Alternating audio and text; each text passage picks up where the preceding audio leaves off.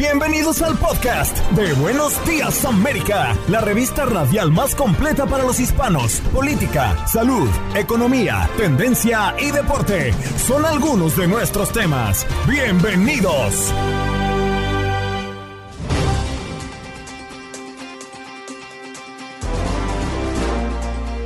Hoy en Buenos Días América conversamos con Leticia Abajo, educadora y coach familiar y fundadora de Deshaciendo Nudos Untangled. A propósito de la primera muñeca Barbie transgénero lanzada en homenaje a la actriz Levin Cox. También en nuestro show el día de hoy conversamos con Caterín Hernández, periodista desde República Dominicana, y el doctor Mejía Torres a propósito del ministro de Medio Ambiente y Recursos Naturales de República Dominicana, Orlando Jorge Mera. Fue asesinado a tiros el día de ayer por un amigo cercano en su oficina, según lo ha informado la policía del presidente en un comunicado. Pero, ¿qué se sabe? ¿Y cuáles podrían ser las razones que tuvo este amigo de la infancia para matar a su propio amigo? Alberto Bernal, economista, hablando del nuevo récord que ha impuesto la gasolina en los Estados Unidos la inflación. ¿Cómo salimos de esto? En nuestro segmento de todos los martes, Unidos Somos Uno, conversamos con Windy López Aflito, portavoz de Learning Heroes. Vamos a hablar sobre cómo los niños pueden seguir aprendiendo y divirtiéndose en verano. Brenda Estefan, quien es analista internacional, nos acompaña esta mañana para hablar de la Cumbre de las Américas y la ausencia de ocho presidentes. Y Miguel Moreno, presidente de la Asociación Española Fisioterapia del Deporte, sobre Rafael Nadal, que tiene síndrome de Müller-Weiss, y el punto de vista de este profesional. ¿Cuáles son las expectativas deportivas que puede tener el español? ¿Qué pasó? ¿Qué pasó? ¿Qué pasó? Mientras usted dormía. Mientras usted dormía.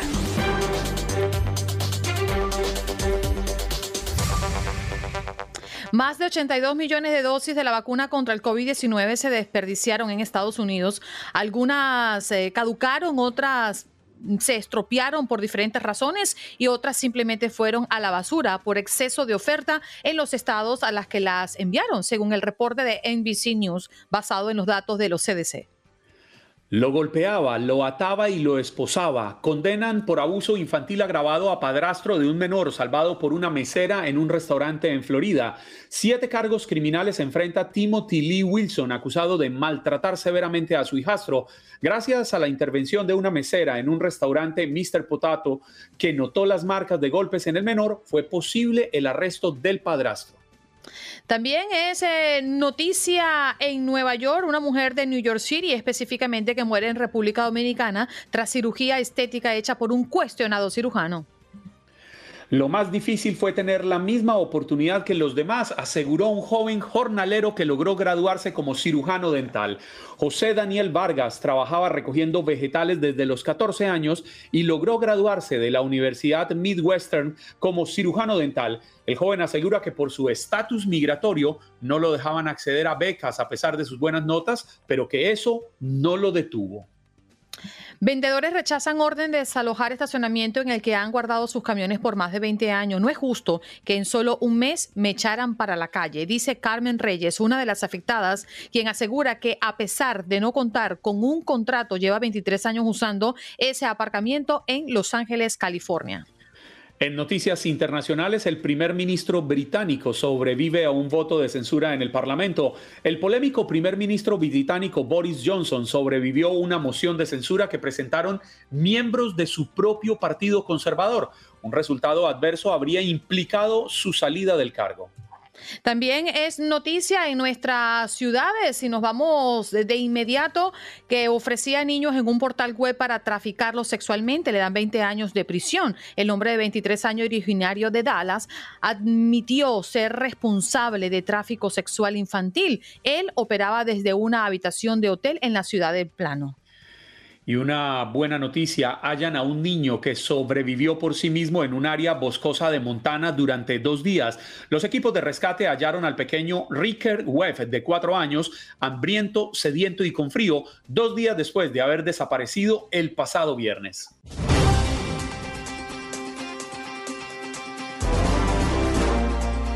Vámonos con Leticia Abajo. Ella es educadora y coach de familia y fundadora de Deshaciendo Nudos on Tackle. ¿Cómo estás?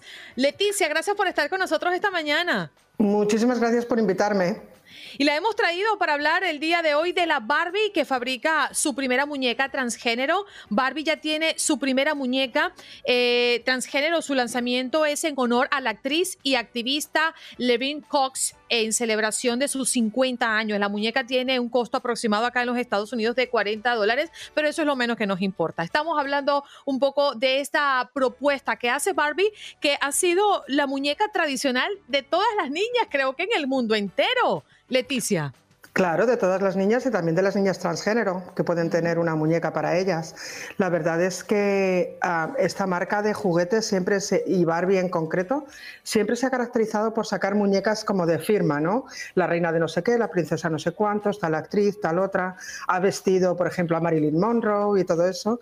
Y como no, como no, ya cada vez eh, la comunidad LGTB y en concreto las personas transgénero tienen más libertad para mostrarse y por lo tanto pues personas como Levin Cox están a la orden del día, están realmente son muy conocidas y hay muchas personas que se alegran de eso porque es un reconocimiento, porque eh, que haya representación de quién eres tú importa. Y eso se sabe, hay muchos estudios universitarios se sabe en cuanto a la raza, el género, eh, la, profesión, todo eso, es mucho más fácil que tu hija, por ejemplo, llegue a ser científica si tiene referentes, si tiene personas a las que puede imitar, ¿no? Si conoce mujeres científicas, que hay millones más que Madame Curie, hay millones más.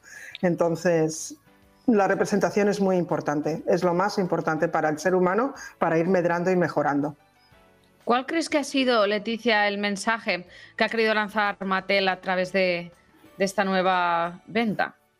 Bueno, yo pienso que el mensaje es, Levin Cox es una persona influyente en la sociedad y va a tener su muñeca como la tienen otra, como la tuvo Diana de Gales o otras personas, porque Levin Cox está realmente abriendo puertas en la mentalidad y está salvando vidas, porque los niños y las niñas transgénero que no se ven representados tienen un índice muy alto de suicidio, por ejemplo.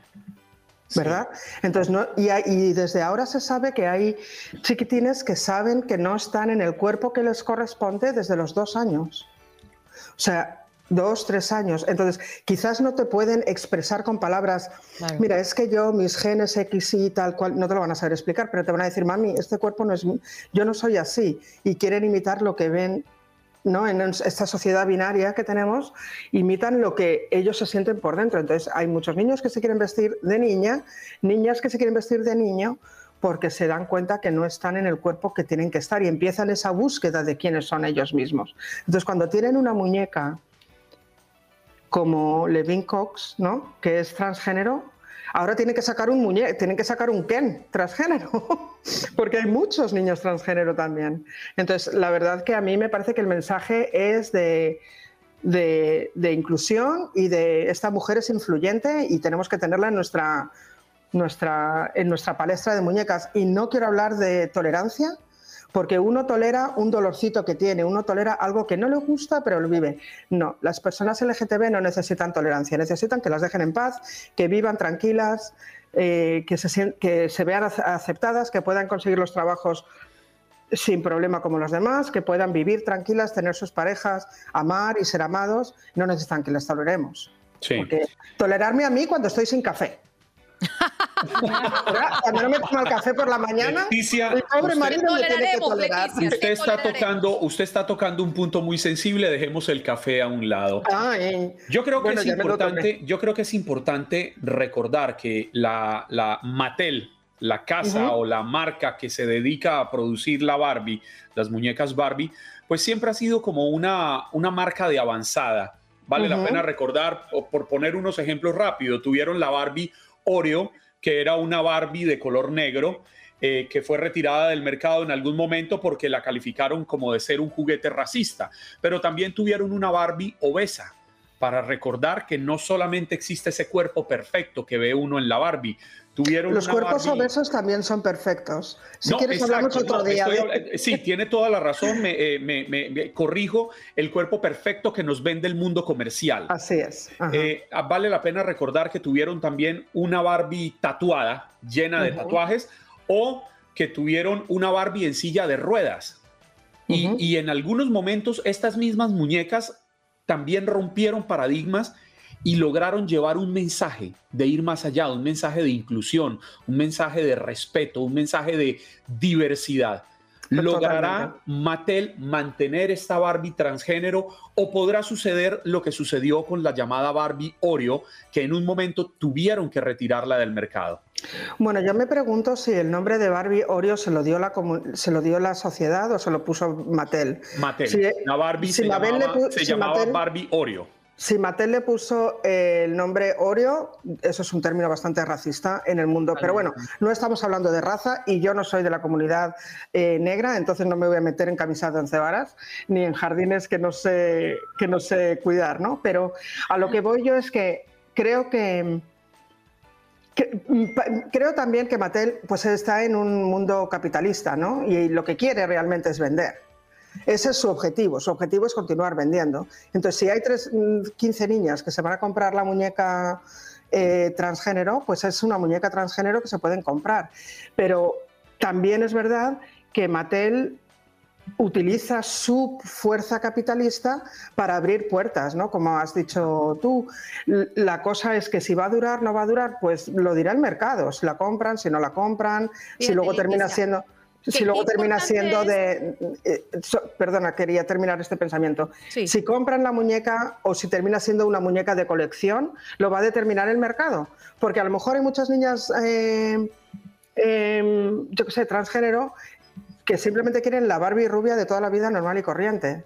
Que por cierto las proporciones son horrendas, pero tienes razón, sacaron una Barbie gorda que la palabra gorda no es un insulto, es simplemente una descripción. Eh, eh, y, no tuvo mucho efecto, pues porque una muñeca contra viento y marea de todas las sociedades, mucho. Entonces, yo creo que lo dirá el mercado, lo irá, lo, irá diciendo el mercado si, si eso es aceptable o si lo venden, si no lo venden. Yo, desde luego, me parece una idea fantástica y ahora tendrían que sacar una Barbie transgénero de eh, blanca y otra asiática y así, porque no todas las niñas transgéneros son negras, como ven, ¿verdad?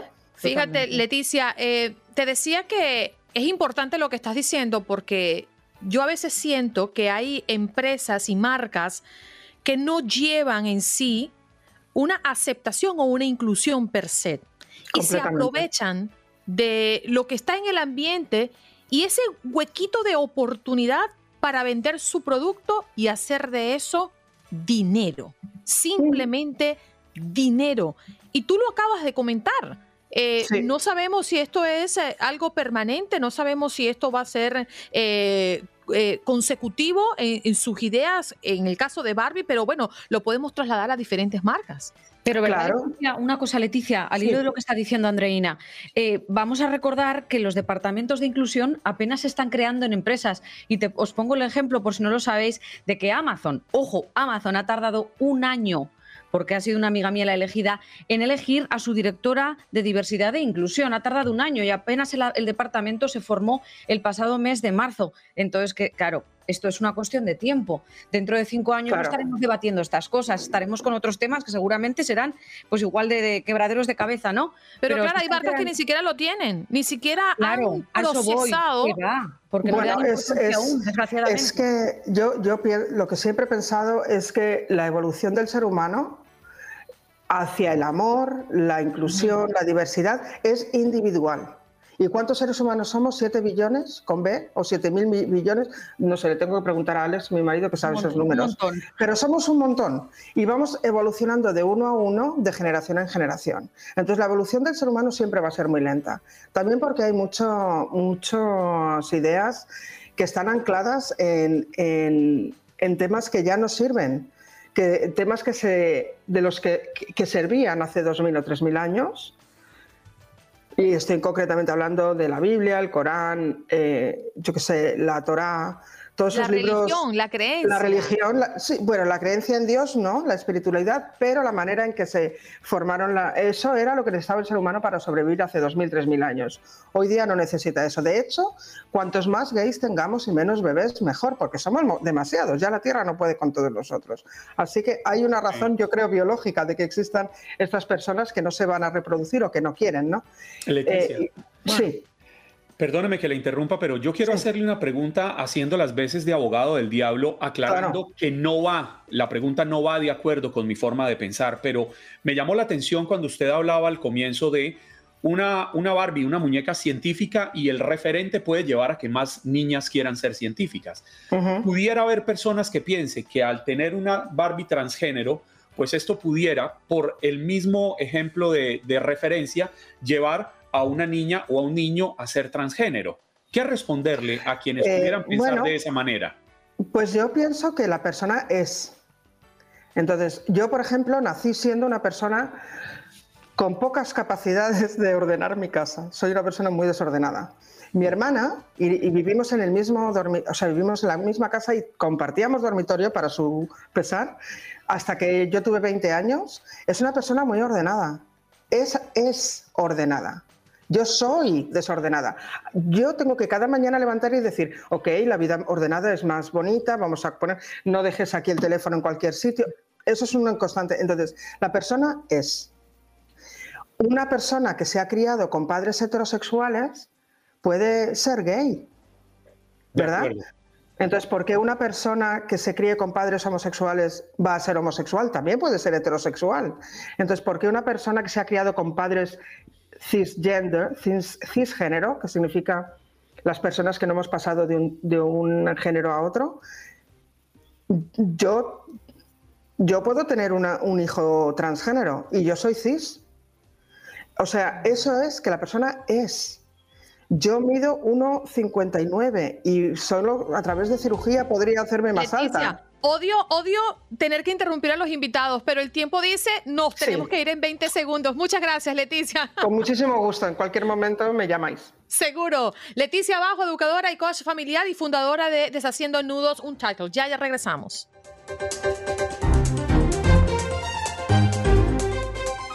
Bueno, una de las noticias que ha conmocionado a la región justamente el día de ayer ha sido la muerte del ministro de Ambiente de República Dominicana. Tenemos a Caterina Hernández, periodista desde República Dominicana. Buenos días, Caterine, ¿cómo te encuentras? Hola, buenos días, Andreina. Un gusto saludarte a ti y a la audiencia. Tal y como señalas, una jornada funesta la que se vivió ayer en República Dominicana por el eh, por la muerte de Orlando Jorge Mera, ministro de Medio Ambiente y Recursos Naturales de la República Dominicana, en su propio despacho, atacado por eh, un amigo de la infancia. Así lo ha hecho saber la propia familia del ministro. Esto ocurrió en horas del mediodía en la capital dominicana, Andreina. Oye, Catherine, la verdad es lo que nos tiene sorprendido, primero, la manera como lo hizo en su propio despacho, este amigo de la infancia del ministro, y además saliendo por las escaleras rumbo a una iglesia. ¿Qué se conoce hasta entonces en medio de la investigación? Andreina, ayer supimos que el Ministerio Público había llegado, al igual que autoridades policiales, a una iglesia cercana que está ubicada aproximadamente a 3 kilómetros, 2.8 kilómetros del Ministerio de Industria y Comercio, en donde este individuo, identificado como Miguel Cruz, eh, llegó a la parroquia, pidió conversar con el sacerdote y llegó y le dijo, eh, padre, eh, he venido a entregarme porque maté a una persona. En ese momento no identificó de quién se trataba, entregó el arma de fuego con la que eh, la emprendió a tiros en contra del ministro en su despacho. Al parecer se había encerrado en su oficina y había logrado eh, salir por una puerta trasera que estaba dispuesta para casos de emergencia eh, del ministro. Eh, eso ha dejado perpleja a la sociedad dominicana que aún no entiende cómo después de efectuar este terrible crimen logró salir de la institución pública y eh, llegar hasta una eh, iglesia cercana. Sin embargo, el Ministerio Público dice que avanzan las investigaciones para esclarecer los motivos objetivos y las causas obje- objetivas de este crimen, pero ya lo califica como un confeso, como, como que ha confesado el delito en contra de este ministro de la República Dominicana, un hombre de 56 años eh, que tenía aprobada trayectoria política, que había pertenecido a las filas del partido gobernante desde sus inicios y que también había pertenecido a la juventud partidaria. Importante es destacar que Orlando Jorge Mera, ministro de Medio Ambiente, que murió ayer por las consecuencias de las que estamos hablando, era hijo de Salvador Jorge Blanco, que gobernó a la República Dominicana y quien también eh, falleció en circunstancias difíciles, pues se quitó la vida en el año 2010. Wow, y su hijo, eh, eh, quiero decir, el hijo de Orlando Jorge Mera, el asesinado el día de ayer en República Dominicana, como bien lo dice, en una familia de muchos políticos. Entendemos también que su esposa ocupa un cargo y también su hijo, ¿no? Como, como parte de su gobierno. Es correcto, eh, Andreina. La familia Jorge Mera eh, tiene distintas posiciones dentro del gobierno del presidente Luis Abinader. En el caso de Lidia Leticia Jorge Mera, eh, que es la hermana del fallecido ministro, er, es, miembro del gabinete, bueno, incluso del Poder Ejecutivo, pues es viceministra administrativa de la presidencia, sobre todo para temas de inclusión, para temas de comunidades eh, vulnerables. Ella trabaja en el propio Palacio Nacional, sede del Poder Ejecutivo. Orlando Jorge Villegas, el hijo de Orlando Jorge Mera, el ministro eh, que fue muerto ayer, es diputado del Distrito Nacional, capital de la República Dominicana, al Congreso, y también la esposa de Orlando Jorge Mera, quien falleció ayer, era eh, embajadora de la República Dominicana en Brasil. En este caso, ella se encontraba en la República Dominicana. Recordemos que un día antes además eh, era el Día del, Medio Ambiente y estuvieron eh, realizando una serie de actividades en la que participó incluso el ministro administrativo de la presidencia, José Ignacio Paliza, en una región de parque natural acá en la República Dominicana conocida como Valle Nuevo y en donde el ministro Jorge Mera había prácticamente empleado eh, arduos esfuerzos en materia de recuperación de, de bosque húmedo, en materia de recuperación de ríos. eso había ocurrido horas antes. El ministro Jorge Mera recibió a esta persona en su despacho e incluso le dijo a las personas que se encontraban allí cuando él entró de manera intempestiva, no se preocupen, es mi amigo, lo dijo en varias oportunidades al personal que estaba allí, eso se refiere hoy en la prensa y nosotros pudimos también confirmar esta versión horas antes. Claro, Catherine, por último, ¿se sabe cuáles fueron los motivos por el cual este hombre le disparó al ministro?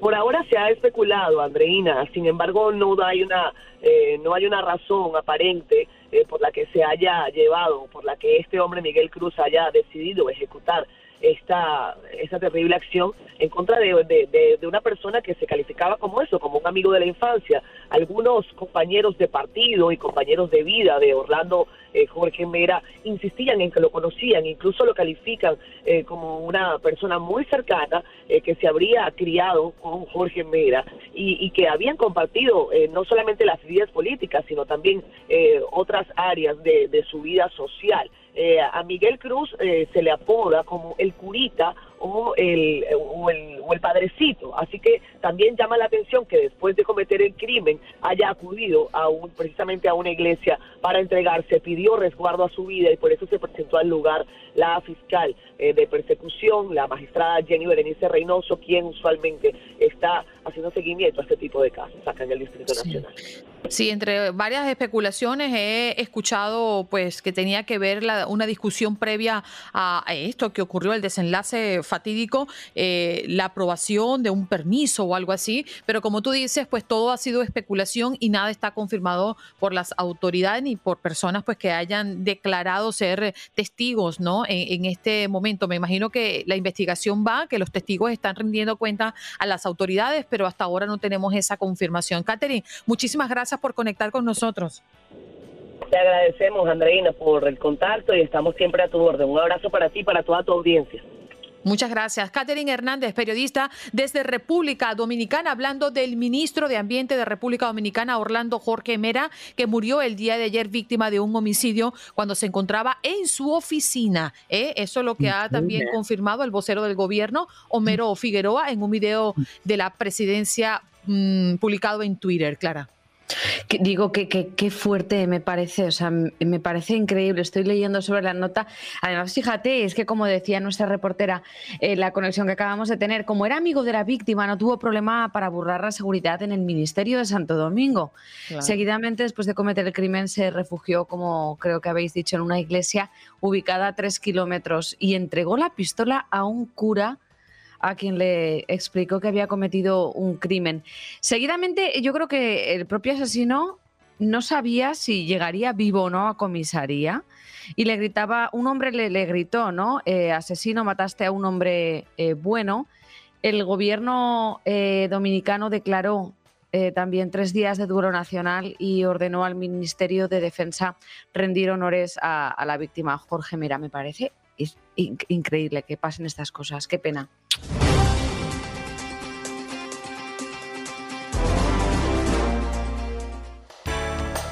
Vamos a conectar de inmediato con el doctor Mejía Torres. Doctor, buenos días. Qué bien tenerlo por aquí temprano, aunque las noticias no son positivas desde su país. Así es, Andreina. Eh, buenos días a ti, a todo el equipo.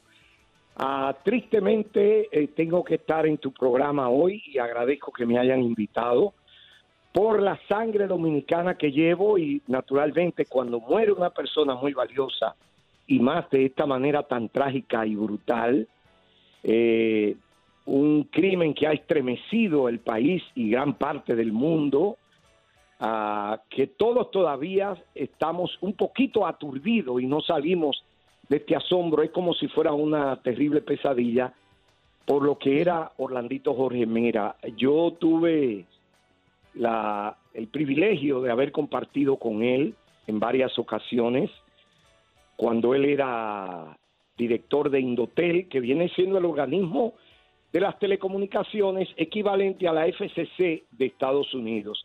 Pero aquí estoy, Andreina, perdóname que yo soy el invitado y he tomado la iniciativa no, no, no se preocupe, usted es parte de este show, usted no es invitado, usted es de la casa. Pero doctor, un poquito más temprano conversábamos con Caterín Hernández, periodista desde República Dominicana, hablándonos lo que es hasta este momento oficial. Y nos relataba un poco lo que ocurrió, cómo es que el pistolero pues salió del propio despacho del ministro rumbo a una iglesia, lo capturaron, en este momento está eh, bajo arresto, eh, pero pero lo que nos queda en el aire es el por qué él hizo esto? ¿Por qué este hombre, siendo amigo de la infancia del ministro, decidió quitarle la vida y de esa manera? ¿Qué es lo que hay en el ambiente? ¿Hay algún precedente que pueda marcar eh, una punta de lanza en medio de toda esta investigación?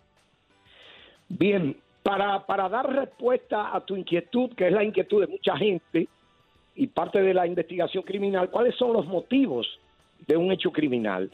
Hay unos audios que tu equipo de producción tiene ahí que yo quiero felicitarlo porque previamente este, me lo pusieron a ver si yo reconocía. Y esos audios son muy, muy, muy reveladores de los posibles motivos del asesinato de Orlandito Jorge Mera, ministro de Medio Ambiente. Eh, vamos a escucharlo, si, si ustedes lo tienen ahí listos, Sí, doctor, sí lo tenemos, pero antes de, antes de escucharlo, ¿quién habla en este audio? Para que la gente entienda. el mismo, el mismo malogrado ministro Orlando Jorge Mera la semana pasada en un programa de televisión. Eh, yo recuerdo ese programa donde él decía que estaba enfrentando grupos mafiosos altamente peligrosos que se creían dueños del país. Entonces, es bueno escuchar la voz sí del ministro que fue asesinado ayer, una semana antes del asesinato, lo que él estaba diciendo, los grupos de poder que él estaba enfrentando en la Secretaría de Estado de Medio Ambiente. De acuerdo, vamos a escucharlo, doctor.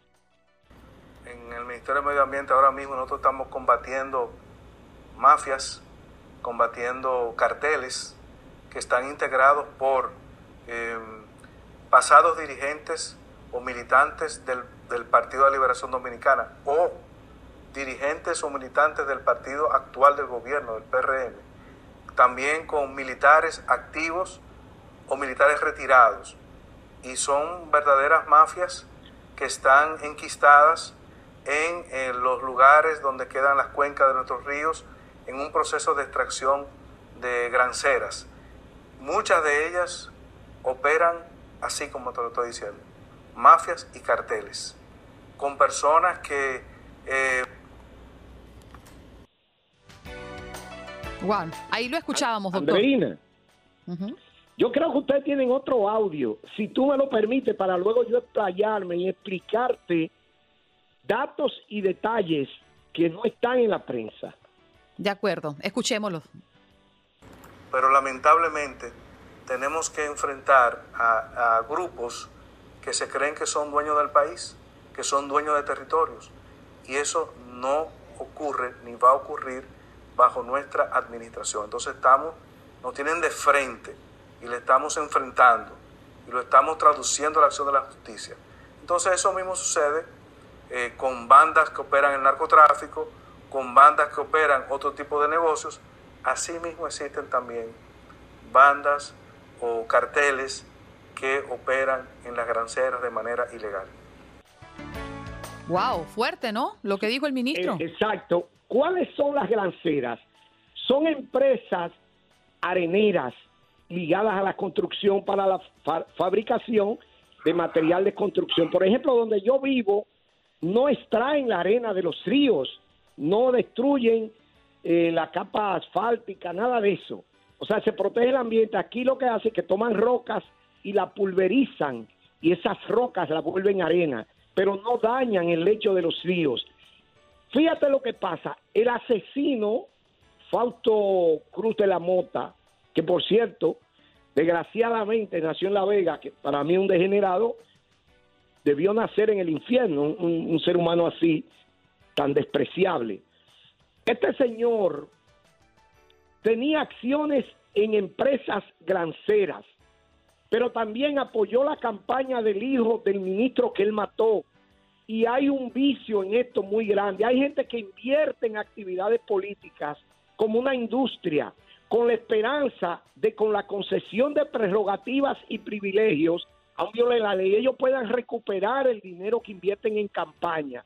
Por eso Estados Unidos tiene, tiene que tener un control del quién invierte en campaña. Aquí los lobistas tienen control. Oye, yo estoy apoyando esto, por esto, por esto. Lo que pasa aquí con la industria esta, la asociación del rifle, que esta gente invierte en campaña para bloquear leyes que lo regulen y así ellos tener ganancias. Pero mira qué pasó en este caso. Yo escuché la periodista que intervino hace un ratito, pero quiero hacer hincapié en esto. Cuando el señor llega, lo van a revisar, pero el mismo ministro, hoy tristemente fallecido, amargamente fallecido, asesinado de siete tiros por este gran amigo de infancia, ¿qué ocurre? Como hay confianza, él lo deja pasar. Y aquí se violó norma de procedimiento y quiero compartir mi experiencia. Yo trabajé en el Consejo Nacional de Drogas por varios años y fui administrador de bienes incautados por lavado de activos y tenía cuatro militares que eran mi seguridad personal. Mira lo que pasa.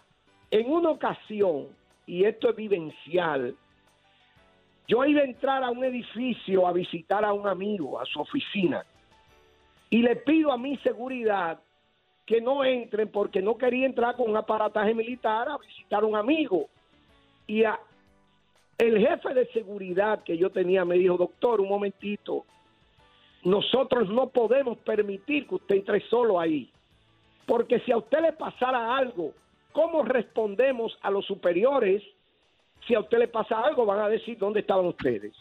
Entonces, ¿usted cree que la seguridad del ministro se relajó a tal punto que no era correcto dentro de las líneas de seguridad? Sí, porque exacto, aunque Orlando Jorge Mera, el ministro de Medio Ambiente que asesinaron ayer, le dijera al jefe de seguridad, no, es mi amigo, él tiene que decir un momentito, señor ministro, con todo respeto, no podemos estar ausentes por si a usted le pasa algo ahí. Claro. Y además entró con un arma, doctor, es que lo que uno dice, este es punto.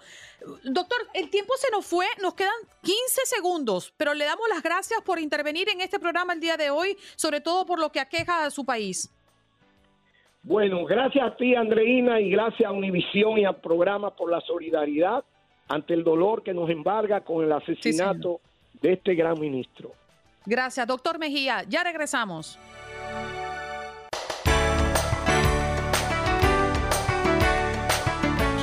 Nos vamos de inmediato con nuestro próximo invitado. Él eh, ya está conectado inclusive en nuestra conexión de Facebook y de YouTube a esta hora, Alberto Bernal, economista. Alberto, gracias por estar esta mañana con nosotros. Muy buenos días. Muy buenos días, muchas gracias por la invitación. Bueno, la inflación está para locos y el aumento de precios de la gasolina va de mal en peor en este país. La media nacional subió a 4.87 dólares el galón el día de ayer. Y esto supone un aumento de 0.25 dólares en la última semana y de un 0.59 en el último mes. ¿Para dónde vamos, Alberto? Pues a ver, eh, a mí me, pagan, digamos, por, por tratar de mirar los números y, decir cosas inteligentes sobre, sobre los números, pero hay cosas que no se pueden predecir como, como son estas, ¿no? O sea, ¿para dónde vamos? ¿Qué va a pasar con el precio del petróleo? ¿Qué va a pasar con el precio de la gasolina? Mira, la verdad es que hay una combinación de muchas cosas. Tienen que ver con errores de política que cometió el mundo durante los dos, últimos dos años, es una parte, es una parte de la situación tiene que ver con cambio de la forma de ver la vida de los consumidores, que es otra parte de la, de, la ecuación. Y tercero, tiene que ver con errores eh, específicos que ha tomado, por ejemplo, o que ha, que ha, cometido Estados Unidos en los últimos años. Por ejemplo, un error muy, muy claro, en mi opinión, es eh, el pensar que se podía cambiar de una economía basada en hidrocarburos a una economía basada en energías limpias en cinco años. Eso es como que Alberto Bernal te diga ahorita, mira, ¿sabes qué? Yo, a pesar de que tengo 48 años, he tomado una decisión de vida y ya no voy a hacer más economía, sino me voy a, a, ver si me contratan como titular en el Real Madrid. Pues yo te lo puedo decir, pero pues obviamente no lo voy a lograr. Primero que todo estoy muy viejo y segundo juego pésimo fútbol. Entonces es irrelevante lo que yo quiera, la vida no es como yo quiero que sea, sino la vida es como es, el mundo es como es, sino como yo quiero que sea. Y hay mucha gente que pensó y se metió en esta historia de que de un momento a otro podemos cambiar eh, absolutamente todo lo que ha funcionado basado en una economía de hidrocarburos a, que todo el mundo tuviera Teslas y eso pues realmente no, no funciona así. Entonces errores de, errores de política, por ejemplo, el presidente Biden cometió un error brutal al principio de su administración eh, parando el, el, oleoducto de Keystone.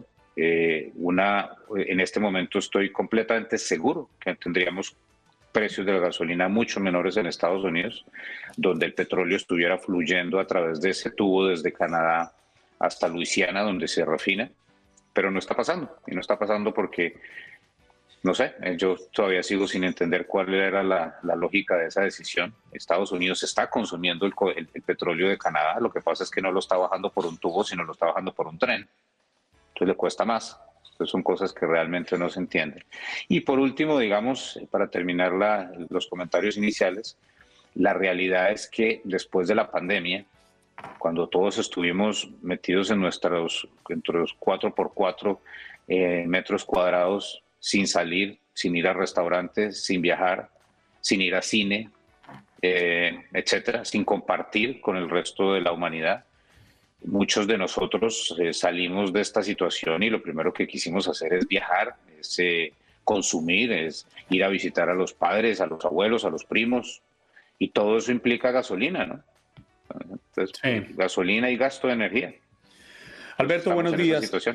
Qué, gusto saludarlo. Yo quisiera preguntarle, bueno, ya estamos metidos en este, en este problema, el índice de inflación está disparado no solo en Estados Unidos, sino en el mundo, pero hablemos específicamente del país. ¿Qué se pudiera hacer para reducir ese precio de la gasolina que está impactando tan negativamente la economía eh, familiar, quizás liberar una buena parte de estos 700 mil millones de barriles de petróleo que están almacenados en cavernas en Texas, en Luisiana.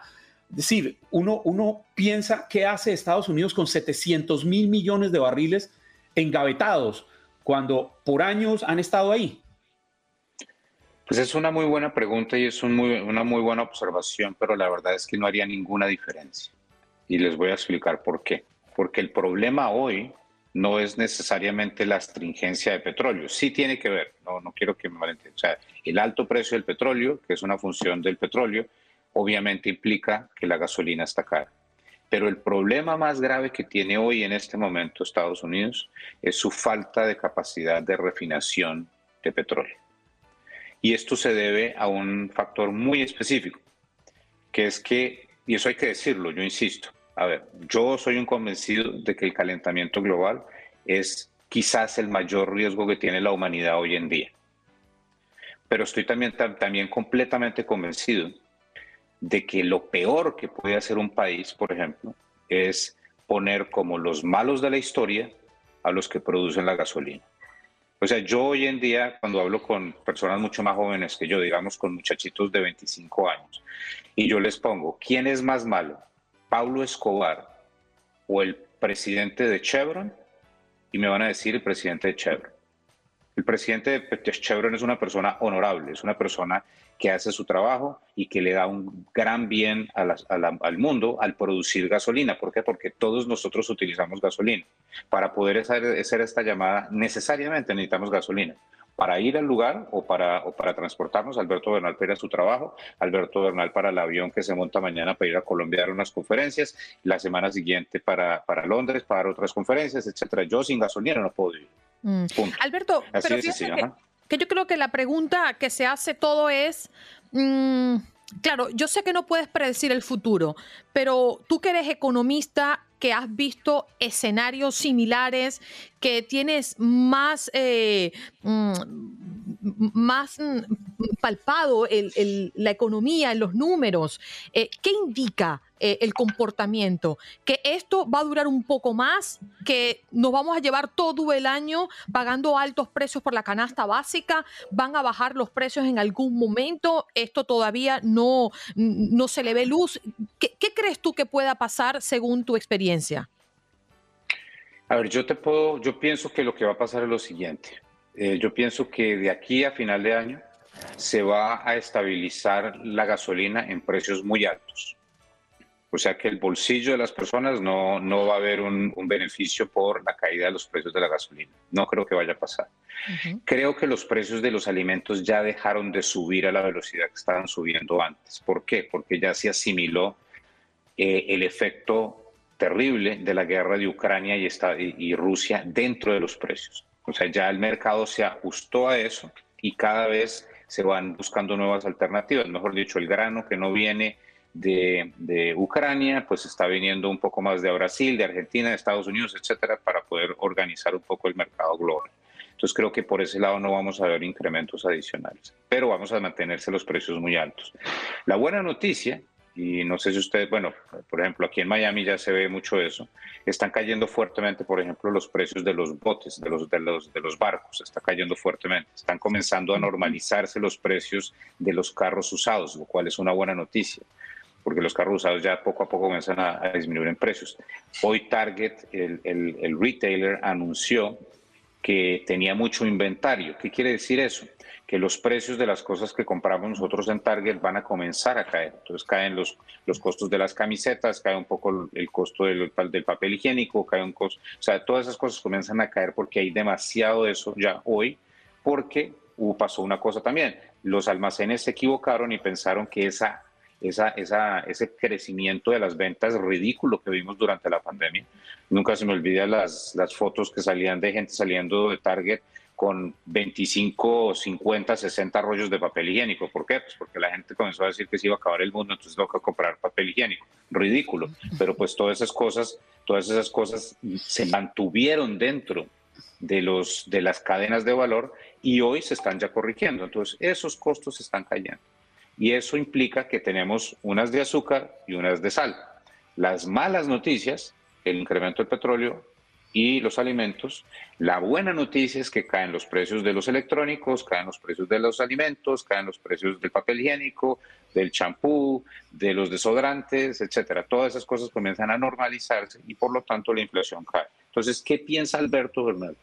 Alberto, Bernal piensa que la inflación termina el 2022 incrementándose entre 5 y 5.3% año a año, que es menor a lo que se está vendiendo en este momento, pero no al 2% como nos gustaría. Para crecer al 2% de la inflación, nos vamos a tener que esperar hasta finales del 2023 o principios del 2024. Ay, hay que aguantar ese bolsillo. Alberto, lo que nos está diciendo es que aguante y agárrese bien de ese caballo porque todavía nos queda mucho que recorrer. Alberto, el tiempo se nos acabó, pero muchísimas gracias por venir a darnos este resumen y este análisis. Con muchísimo gusto. Saludos a la audiencia y bueno, que Dios quiera que caigan más rápido de lo que yo espero. Sí, señor. Alberto Bernal, economista, nos acompaña el día de hoy. Pausa y regresamos.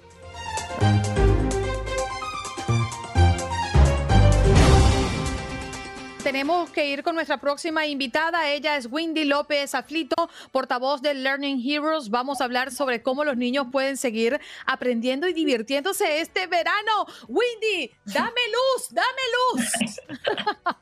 Buenos días, ¿cómo están? Muy bien, un placer eh, verte de nuevo. Qué alegría que estés porque a propósito de que esta semana y ya la semana pasada y las próximas semanas comienzan los niños a terminar sus años escolares, bueno, vuelven a casa. Y tenemos que tener opciones, Windy.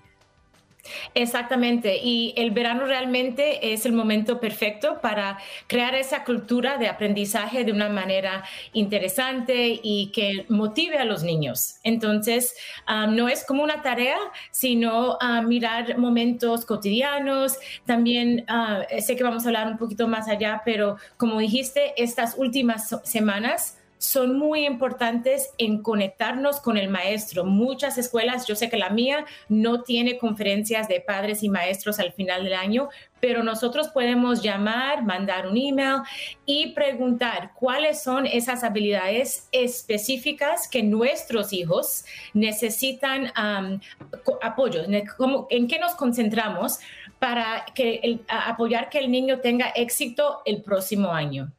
Pero además, Windy, con, los muy buenos días, eh, ayer en el almuerzo conversaba con unos compañeros allá en el edificio de Univisión y llegábamos a un punto, los campamentos de verano, todas estas actividades fuera de nuestras casas en esta jornada de vacaciones están carísimos en un momento en que nuestra economía familiar está bastante golpeada por la realidad del mundo.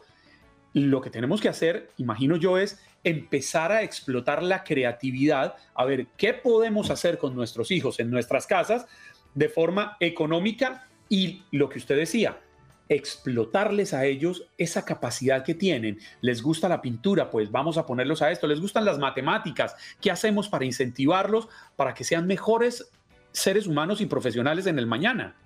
Exactamente. Eh, dos cosas al, respecto. Primero, estoy contigo, los campamentos están muy caros, pero este año sí hay un esfuerzo de nivel nacional y también local en apoyar a las familias con tutores, con programas un poco más bajos en, costo. Yo sé que en la escuela de nosotros están por la primera vez ah, ofreciendo, aunque sea una hora, es un campamento de matemáticas, de arte. Entonces, es importante preguntar y mirar, porque este año sí hay más recursos de lo normal por la pandemia el segundo, como dijiste, sí, es mirar esos momentos al diario. Por ejemplo, mi hija en este momento, mi hija mayor tiene siete años, la pequeña tiene cuatro. Yo trabajo de tiempo completo, mi, esposo también. Entonces, nosotros lo que nos estamos enfocando es juegos que ellas pueden ser juntas, que las apoya al nivel adecuado para, para, cada uno. Por ejemplo, los dominós. Eh, hay mucha matemática y varios, si uno mira en YouTube, varios juegos que uno puede hacer a distintos niveles. Y a la grande eso le ayuda con su autoestima porque ella se siente como la grande que está medio enseñándole a la pequeña, pero en verdad ella está repasando esas habilidades que son una fundación porque esto no se trata de nosotros como padres ser maestros. No tenemos que sentirnos abrumados que tenemos que enseñarles lo que van a aprender el próximo año. No, es simplemente no dejar que pierden lo que han aprendido y, como dije, esas cosas, esas de matemáticas, lectura básicas. Windy, eh, ¿algún lugar en Internet, eh, alguna guía que nos puedas dar para tener estas ideas un poco más claras y ponerlas en práctica? Sí, hemos trabajado con Univision, en, eh, hemos creado rutaalfuturo.org, rutaalfuturo.org. todo es gratis, hay videos, hay recursos. Eh, también le invitamos a, los padres, tenemos un boletín que mandamos cada mes o cada dos meses con ideas, consejos y ahí lo apoyamos a los padres que sean, nosotros somos los expertos de nuestros hijos, pero como, como decimos, hasta los superhéroes necesitan un poco de apoyo y en eso nos concentramos, apoyar a los padres durante todos los momentos del año. y sí, los invitamos a visitar el, el website. Qué importante esta información que nos trae la mañana de hoy, porque si hay algo importante en la vida de nosotros, debería ser centrarnos en la educación de los de los hijos, especialmente cuando están en esas edades pequeñas.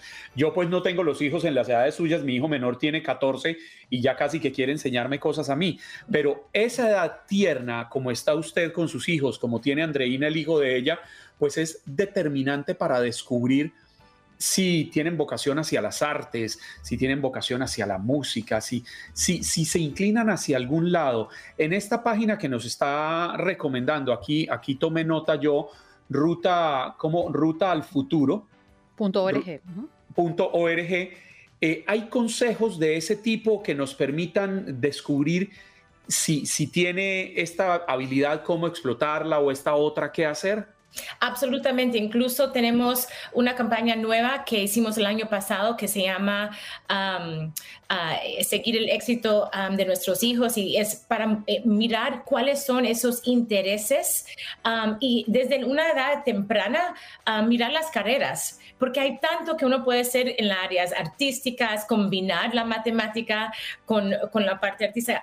Entonces, empezar a ver, como dijiste, qué, qué, les interesa, qué les motiva, porque al final del día sabemos que nosotros los latinos tenemos um, la, la, educación, es una prioridad bastante alta para nosotros y al final del día también queremos que nuestros hijos tengan un sentido, que sean felices y que, y que encuentren su propósito en la vida. Y me gustaría, antes de despedirte, Windy, que nos hablaras de qué es Learning Heroes, eh, esta eh, organización que tú representas y que obviamente nos hablas hoy en nombre de ellos. Sí, Learning Heroes es una organización sin fin de lucros um, que apoyamos a, los padres, como dije, como los héroes de aprendizaje y empezamos todo con primero escuchar. Hacemos encuestas nacional y también localmente para entender qué les preocupa a los padres, qué necesitamos y de ahí trabajamos a, crear recursos. También estamos muy concentrados um, en, la relación entre padres y maestros, la parte de esa comunicación porque es tan clave. Por eso, por ejemplo, tenemos para el final de año y también al principio tenemos un plan simple que te guía con preguntas para, para el maestro y también qué compartir, porque es importante que nosotros vamos compartiendo qué, qué, observamos, qué, cuáles son los intereses del hijo, porque eso ayuda que el maestro o el líder del campamento se conecte más, más cercanamente con el hijo. Bien, Windy, la verdad es que es un gran reto, ¿eh? Cuando los niños salen de la escuela, te lo digo porque él está en cuenta regresiva, dice, me faltan cuatro días, me faltan tres días, ya estoy en el último, ya está en modo, de hecho hasta las maestras lo perciben y dicen, ya ellos están en modo de verano, ya ellos ya no se quieren levantar temprano, ya ellos le pesa el lápiz para escribir porque sienten que ese momento llega. Y cuando ese momento llega, ellos lo único que quieren es diversión. Y eh, porque es lo que le, motiva, ¿no? A llegar a esas vacaciones al término de su año escolar. Y estas opciones que además ya entré a la página, me parece una página súper divertida, creo que podría funcionar para ellos, que visualmente también requieren de ese toque de diversión para continuar en su verano. Un gran reto para todos los padres. Windy, gracias por compartirlo con nosotros. Mil gracias a ustedes. Allí la escuchaban. Ella es Windy López Aflito, portavoz de Learning Heroes, que hoy nos habla sobre cómo los niños pueden seguir aprendiendo y divirtiéndose este verano. Esto es parte de nuestro segmento de todos los martes. Unidos somos uno.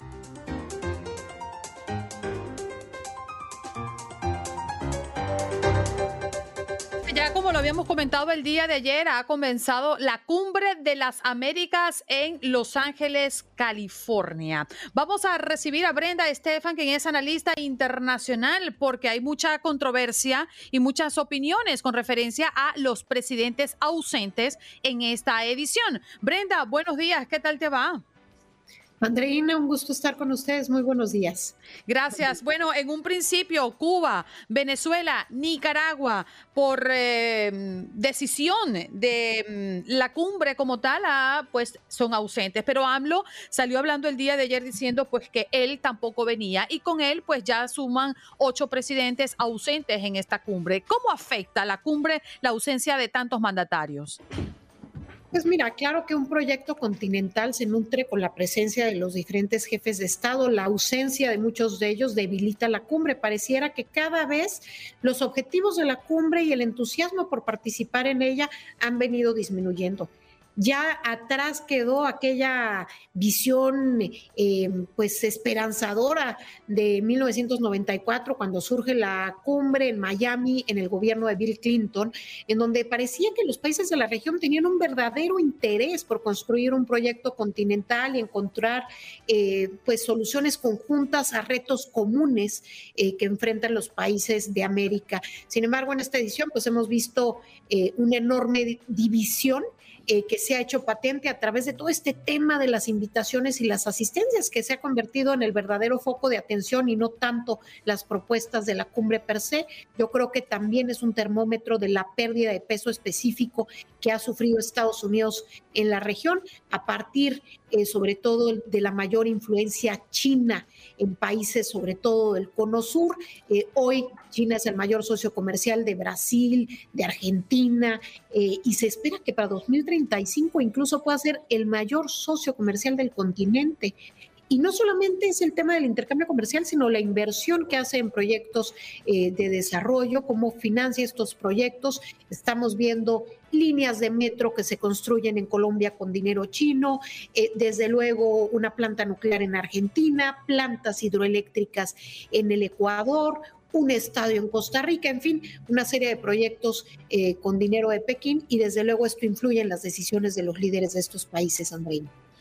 Brenda, buenos días. Quisiera preguntarle si fue un error de Andrés Manuel López Obrador haber torpedeado, creo que se puede llamar de esta manera, la, la cumbre, al decir, si no invitan a Nicaragua, Venezuela y a Cuba, pues yo tampoco voy, porque queda el sinsabor de que se está alineando con gobiernos que claramente, desde mi percepción, y es una percepción personal, no deberían estar en una cumbre de este tipo porque violan derechos humanos y, yo creo que hay momentos en los cuales la democracia debe alinearse en defensa de ciertos valores que son innegociables.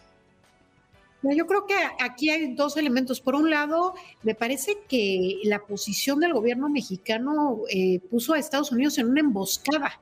A unas semanas de la cumbre, eh, puso a Washington en una situación complicada de energía diplomática estadounidense que a lo largo de la región Sí. Pues eh, sí, justamente eh, esta posición del gobierno de México afecta, por un lado, eh, la imagen de México en el mundo, alineándolo con este grupo de países, con estas tres dictaduras, dictaduras de América, porque al final de cuentas, a regañadientes o no, los cinco líderes de las mayores economías de América Latina están hoy presentes en la cumbre, excepto por el presidente mexicano y el presidente mexicano se ha autoexcluido junto con los países que eh, pues claramente son eh, cuyos gobiernos violan flagrantemente los derechos humanos, que son Venezuela, Cuba y Nicaragua. Entonces, por un lado, pues el ponerse en este grupo de países me parece le hace un flaco favor a México y por otro lado, el poner a Estados Unidos en una emboscada como esta, cuando se trata de nuestro mayor socio comercial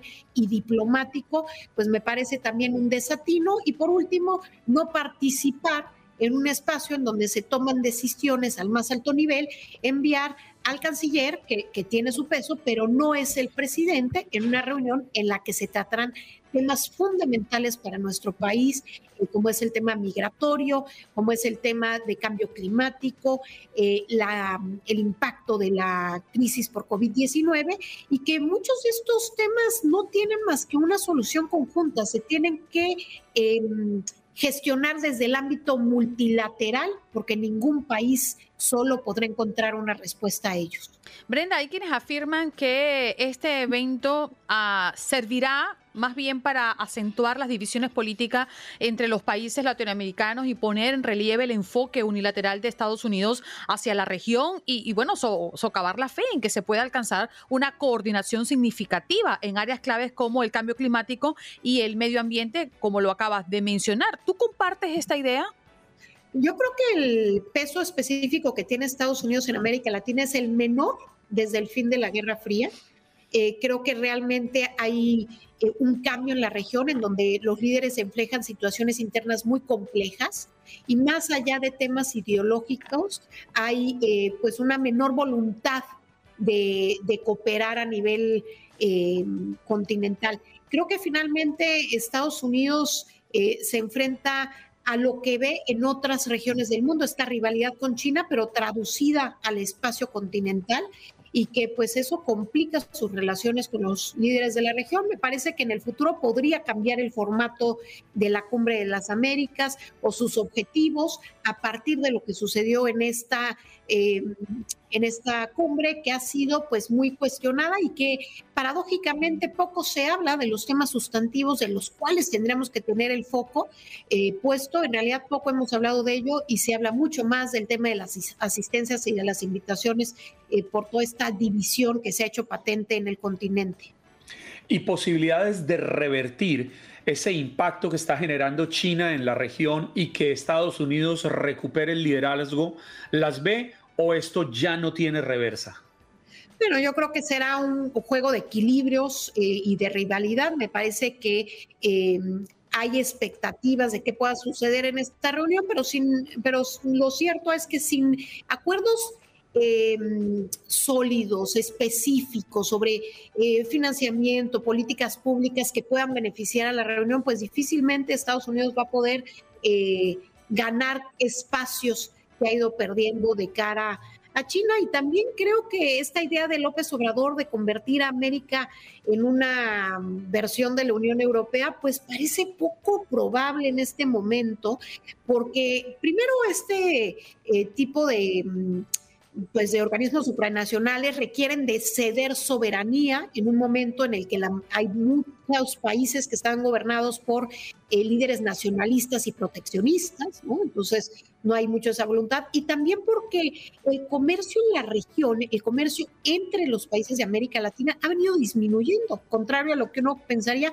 hay cada vez más desintegración comercial. Sí. Desde luego también con la influencia de China muchos juegos eh, reales que han evitado que haya complementariedad económica entre los países de la región. Mm. Brenda, muchísimas gracias por conectar con nosotros esta mañana. ¿eh? Un gusto haber estado con ustedes, Andreina. Gracias a ustedes por la invitación.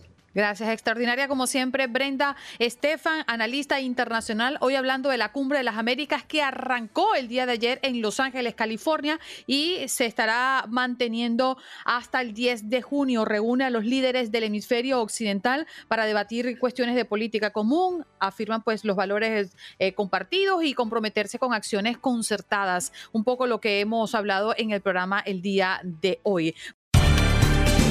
Estás escuchando el podcast de Buenos Días América, la revista radial más completa para los hispanos. Escúchanos en las diferentes plataformas: Euforia, Spotify, TuneIn y iHeartRadio. Tu Radio. Vivimos tu pasión. Como dicen los grandes, la liga se gana partido a partido. Partido a partido. En Buenos Días América, Contacto Deportivo.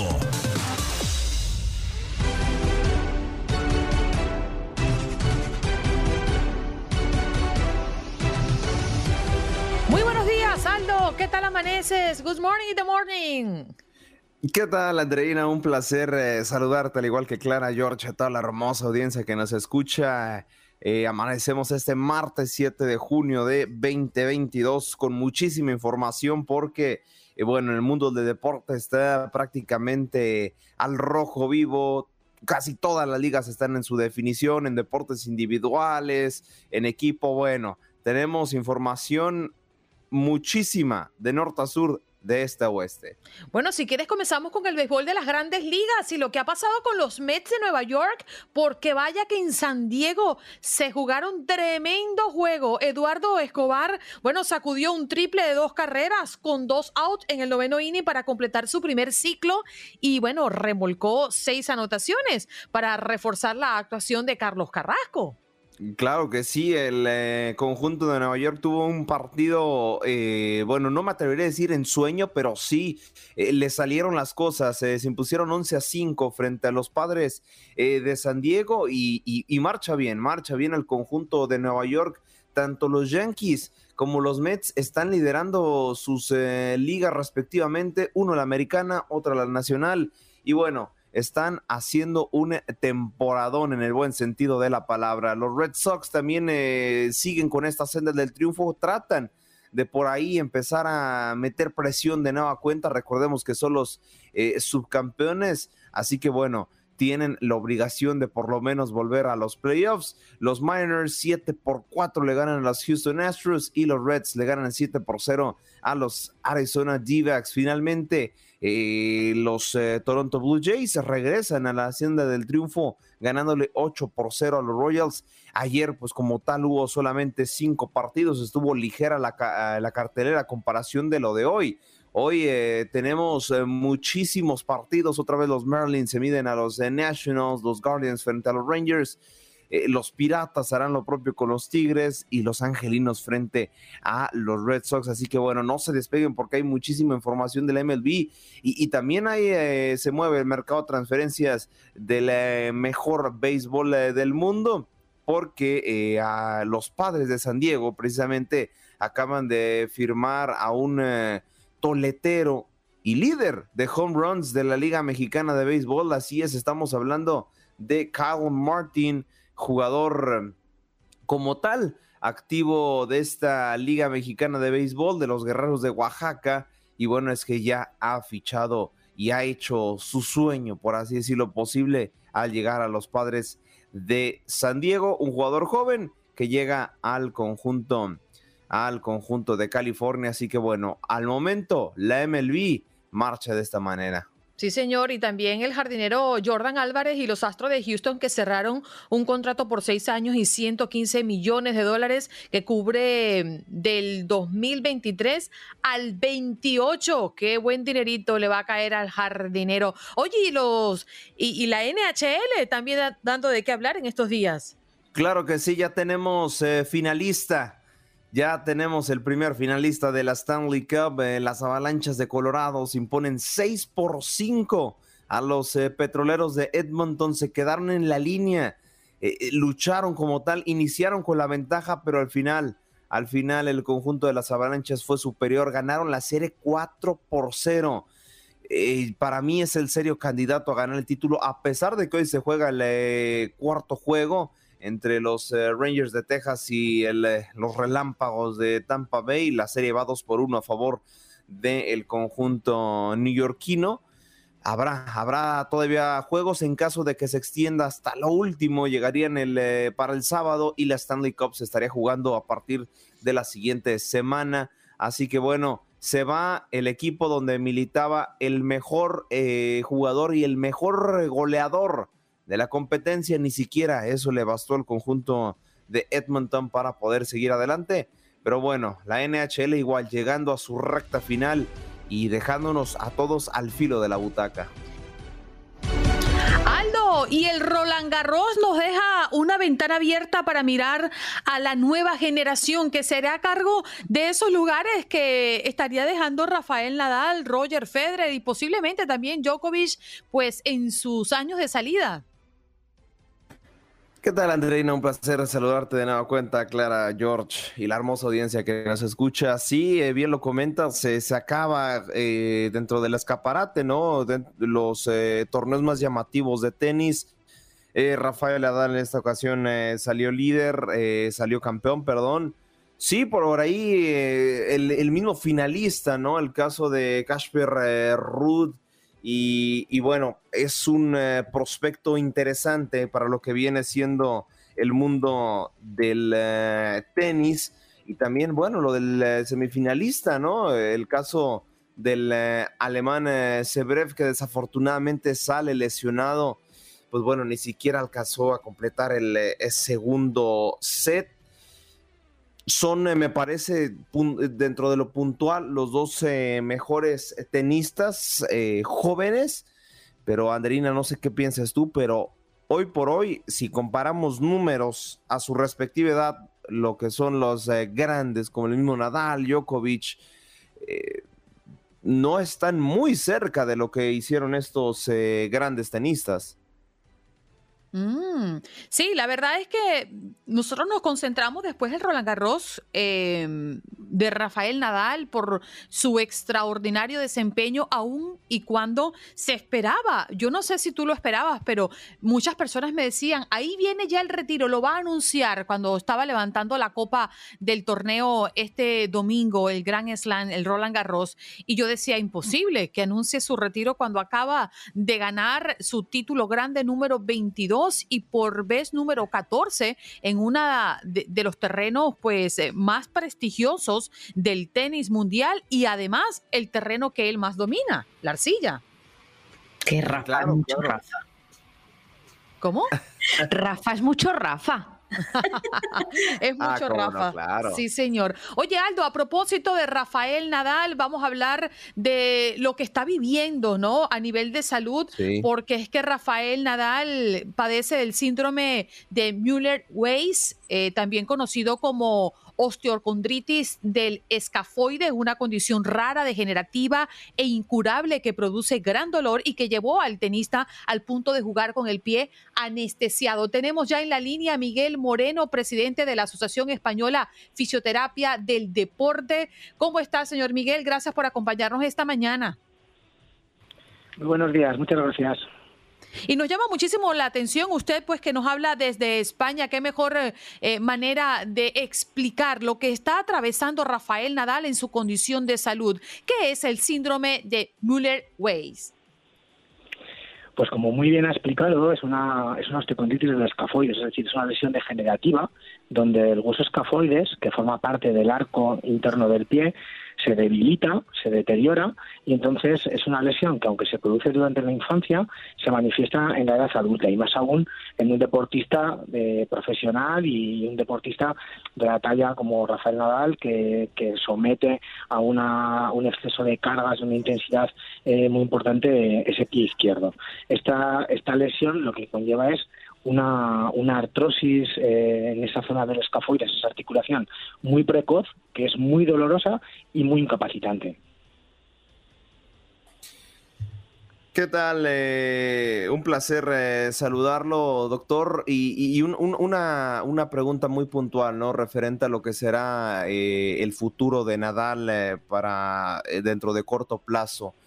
¿Hay algún tipo de tratamiento o hay algún eh, tipo de medicamento que bien sabemos al momento no es curable la enfermedad, pero podría, por así decirlo, congelar o atrasar un poco más el deterioro para que continúe. No le quedaría mucho de carrera Nadal, pero para por lo menos terminar el año deportivo o también en los próximos tres, dos años. Vale, desde, desde el punto de vista de tratamiento para retrasar la evolución de la lesión, no, no lo hay, pero desde el punto de vista de un tratamiento para intentar manejar sus síntomas, para intentar disminuir esa, esa sensación de dolor, eso sí que lo, sí que lo hay. En este último Roland Garros, eh, de hecho, eh, Rafa Nadal lo que ha hecho es competir diariamente anestesiado eh, los nervios, que son los que me transmiten la información nociceptiva, la información del dolor, que tiene que detectan los receptores de la zona del hueso y envían al cerebro, ¿no? Entonces, esta, esta zona la han, han anestesiado día a día durante la competición. Esto le ha permitido eh, poder competir sin dolor, pero sin tener unas sensaciones del pie, no, no, no percibe la realidad del, del pie con el, con, con, el riesgo que conlleva eh, de lesión eh, esta situación. Ahora mismo, eh, como bien explicaba el otro día en rueda de prensa Rafa Nadal, eh, lo que van a intentar es plantear un tratamiento mediante radiofrecuencia pulsátil. La radiofrecuencia pulsátil es un tratamiento para el dolor que va dirigido directamente sobre estos nervios, sobre los nervios que envían la información del dolor local, de la zona del hueso del escafoides, ¿vale? Para intentar cortar ese envío de información. Esta, esta técnica se utiliza guiada con ecografía, colocas una, a través de una aguja, eh, lo que se hace es transmitir esta radiofrecuencia pulsátil. Antiguamente se utilizaban técnicas de radiofrecuencia continua, lo que llegaba a quemar ese nervio, que es lo que se, lo que se decía antes, y ahora se utilizan estas técnicas de radiofrecuencia pulsátil, que tienen un efecto que pueden llegar incluso pues a un 60-70% de efectividad a la hora de eliminar el dolor, sin embargo no tienen un gran plazo a la hora de, durabilidad, es decir, te pueden durar unos meses eh, y luego seguramente necesite una segunda, una segunda aplicación o incluso una tercera aplicación, aunque sí que es cierto que cada vez con las aplicaciones va disminuyendo esa eficacia. Mm. Y debemos decir que este síndrome pues afecta más a las mujeres y suele aparecer entre los 45 y 60 años de edad, lo que hace pues el caso de Nadal, quien la presenta en el pie izquierdo aún más atípico. Y recuerden que ya lo decíamos el día de ayer, eh, Nadal fue diagnosticado con este síndrome de Müller-Weiss siendo un adolescente en el año 2005. Quiero cerrar esta entrevista, eh, doctor, mm, preguntándole Mm, ¿Qué futuro le ve usted al tenis de Rafael Nadal bajo este síndrome, considerando que ya lleva muchísimos años peleando contra él? Bueno, es un, es un dolor, un dolor crónico, es un dolor persistente que se agudiza cada vez que practica ejercicio de alta intensidad eh, con el que lleva ya, eh, como bien decía ahora, muchos años eh, conviviendo, ¿no? Desde, desde aquel año 2005, a partir de aquella fractura por sobrecarga que tuvo en el pie izquierdo que desencadenó esta sintomatología precoz. creo que lo que va que lo que va a ser determinante es la capacidad que tenga esta técnica de la radiofrecuencia de conseguir dominar, de conseguir aplacar un poco eh, esa, esa sintomatología, ese dolor que él tenga. Mientras tenga un dolor que sea tolerable, mientras tenga un dolor que le permita estar en situaciones de, competición, él, él, ha demostrado durante todos estos años, con todos los problemas físicos que ha ido arrastrando, que tiene, un, que tiene una capacidad eh, de tolerar eh, el dolor, que tiene una capacidad de sacrificio, una capacidad de esfuerzo y un físico en el que todavía podría darnos eh, muchas muchas alegrías, ¿no? Ahora todo va a depender de la posibilidad de éxito que tenga que tenga que tenga esta técnica y, y si no de las posibles técnicas que se puedan utilizar hasta, hasta llegar a la técnica quirúrgica. Pero, pero bueno, hay que pensar que lleva muchos años compitiendo, lleva muchos años en la élite y lleva muchos años lastrado por, por estos síntomas y cada vez eh, pues esto pesa más y imagino que dentro de, de, su cabeza pues tiene que, tiene que ser ya eh, un factor limitante importante. Claro, claro. Como lo dijo él en sus declaraciones, amo lo que hago, no sé vivir sin esto, no sé qué podría hacer después de dejar esto, pero lo cierto es que vivir con dolor es terrible. Gracias, Miguel, por estar con nosotros esta mañana. Muchísimas gracias. Un saludo. Un abrazo para ti. Que te llegue ya a España. Miguel Moreno, presidente de la Asociación Española Fisioterapia del Deporte, explicándonos, explicándonos qué es lo que sufre este eh, jugador Rafael Nadal, el síndrome de Müller-Weiss. Y mañana vuelve la acción de la NBA. Sí, señor, con el tercer partido. Aldo Sánchez. La verdad es que me froto las manitos mañana me coloco unas alitas allí y espero el partido. No, hombre, no, lo, lo, lo, que se espera para mañana en la NBA es eh, totalmente imperdible, ¿no? También con el gusto de saludarlos.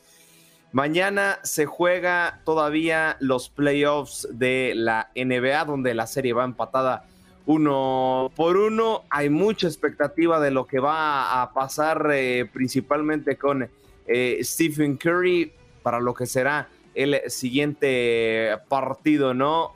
Hay un récord que precisamente de triples que impuso Jordan Poole que ni siquiera Curry lo puede creer. Así que, bueno, el eh, jugador de los eh, Golden State eh, Warriors ayudó en la victoria pasada de 107 a 88 y al finalizar el partido terminó con 29 puntos, 6 rebotes y 4 asistencias. Algo, la verdad, increíble pero bueno, también el jugador eh, estrella del conjunto de San Francisco, Stephen Curry, buscará unirse al récord de Michael Jordan y LeBron James eh, en finales de NBA al eh, lograr por segundo juego consecutivo tener una efectividad mayor al 70% y rebasar las 29 anotaciones para el siguiente encuentro. En caso de que lo logre, podría estar parado junto a uno de los dos mejores jugadores de la historia de la NBA y sería el récord 33 puntos para superarlos. Estamos hablando ya prácticamente de, en caso de conseguir los 33 puntos, de un porcentaje mucho mayor al 70% en efectividad a la ofensiva. Así que bueno, apuestas, apuestas para el siguiente partido. No me atrevería a dar un pronóstico, pero ¿por quiénes van, compañeros? ¿Para el juego de mañana o por la serie? No, para el juego de mañana. Vámonos mm. paso a pasito. mañana se lo doy a los Warriors. Me, sumo con Andreina. Yo, yo no le voy a llevar la contraria hoy. Ya tantas veces he perdido que voy a tratar de encaramarme en un equipo ganador como el de Andreina Gandica. Ahí está. Estamos igual, Juan Carlos. Cada pronóstico que doy, el equipo contrario gana. Entonces, bueno, mejor. Yo, yo reservo mi pronóstico, que gane el mejor y bueno, eso es lo que estará pasando en la... Sí, sí, sí. No, yo pronostico que a nosotros no, no, no nos van a subir el sueldo. Bueno. A ver si nos lo suben. A ver si nos lo suben. Pues sí. Sí, sí, sí. No nos van a subir el sueldo, entonces ahí está, ahí está. para que lo van a subir. Hablamos de fútbol. Aldo Sánchez en este contacto deportivo. Cuéntanos más.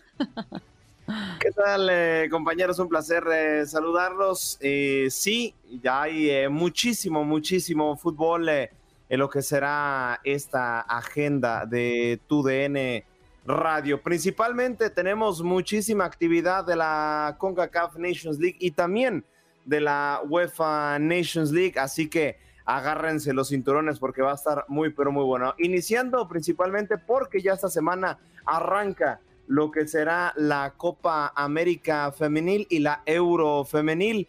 Así que bueno, para empezar tenemos ese gran platillo fuerte. En la también Coca-Cola Nations League tendremos eh, partidos interesantes para hoy, Granada frente a El Salvador y la actividad se reanudará para lo que será el día jueves, Panamá contra Martinica y Canadá contra Curazao y si dicen, pues sabes que no me gusta mucho el fútbol de aquí, no hay absolutamente ningún problema porque toda la semana tenemos un partido de UEFA Nations eh, League. Primero, hoy, partidazo, Alemania contra Inglaterra, mañana Bélgica contra Polonia y el jueves la España de Clarita se estará enfrentando a la navaja suiza. Así que bueno, tenemos muchísimo, muchísima actividad. También les actualizaremos lo que vendrá siendo el tema de selección nacional, tanto de Estados Unidos como de México, de cara a su preparación a la Copa del Mundo. Y quiero decirles que también que este segmento de la selección mexicana es presentado por Indeed. Tu negocio tiene posiciones abiertas. Cuando se trata de contratar los currículums son solo el principio. Visita Indeed.com. La selección mexicana ha presentado la lista final de cara a lo que será los eh, partidos de la CONCACAF Nations League. Destaca la convocatoria de Marcelo Flores por parte del Arsenal, seguirá concentrado también casos de otros jugadores sorpresivos como Henry Martin, que no han tenido actividad en su club y tienen convocatoria en selección nacional. Sorpresa también como David Ochoa en la portería del arco mexicano. Esta información de la Liga MX y de la selección mexicana fue presentada por Indeed. Si estás contratando, necesitas Indeed. Para aprender más, visita indeed.com. Bueno, ahí lo tiene, mucho, mucho fútbol, porque todavía ahora es que queda. Y qué extraño, ya estamos en junio y en un año mundialista típico estaríamos hablando de que estamos a pocos días de iniciar el mundial. Ya estaría rodando el balón. No, no, no, todavía no. A bueno, no, faltarían unos días para el pitazo inicial. Sí, estaríamos prácticamente la última semana de partidos de preparación y, la inauguración sería ya la siguiente semana porque los mundiales inician alrededor del 11, 12 de, junio.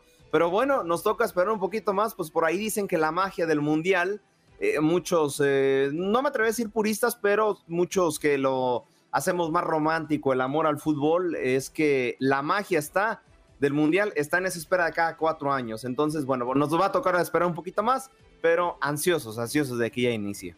Sí, señor, ya estamos ansiosos. Falta poco, falta poco. El año se va rápido y lo único es que, bueno, vamos a estar viendo Mundial de Fútbol con arbolito montado, arbolito de Navidad. Qué cosa tan rara. Yo creo que ese será uno de los escenarios más extraños que vamos a vivir junto con el fútbol. El arbolito de Navidad al lado del televisor viendo un Mundial. Qué cosa tan extraña, ¿eh?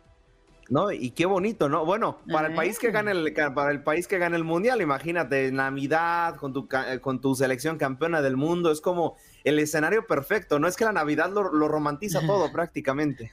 Total, estoy de acuerdo contigo, me parece que es la época del año más romántica. Gracias, Aldo, ya nos reconectaremos mañana. Feliz día para ti. Igualmente, abrazo compañeros. Vámonos con César Procel, que él sí se la sabe toda. Sí, el triple chulo de Houston. ¡Qué bárbaro! ¡Qué guapo estoy! ¡Qué bárbaro!